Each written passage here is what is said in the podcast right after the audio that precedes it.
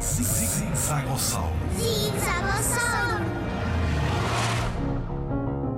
Olá, eu chamo Elizabeth Malafaia, sou paleontóloga e estudo dinossauros. Sabias que foi encontrado recentemente parte da cauda de um dinossauro preservada em âmbar, que é uma resina fóssil como a resina dos pinheiros?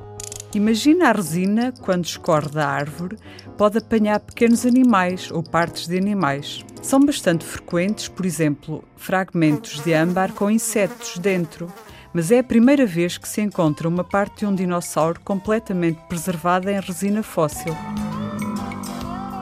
A cauda pertence a um animal que viveu há 99 milhões de anos e preserva uma penugem que seria acastanhada na ponta e branca no resto da cauda.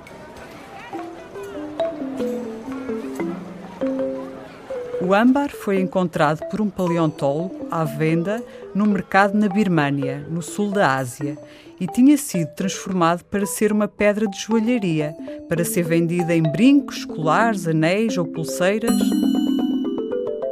O vendedor julgava que a cauda era parte de uma planta. Na verdade, trata-se de uma cauda completa com todos os ossos, músculos, penas e pele que pertencia a um dinossauro que viveu no final do período Cretácico.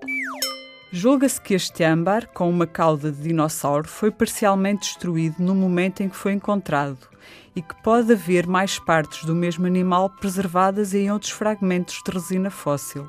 Se os paleontólogos encontrassem mais partes do mesmo animal, podiam conhecer melhor o seu aspecto. Neste momento, pensam que se trata de um dinossauro carnívoro do grupo dos celurossáurios, que é o grupo que inclui os famosos tiranossauros e também a linhagem que deu origem às aves.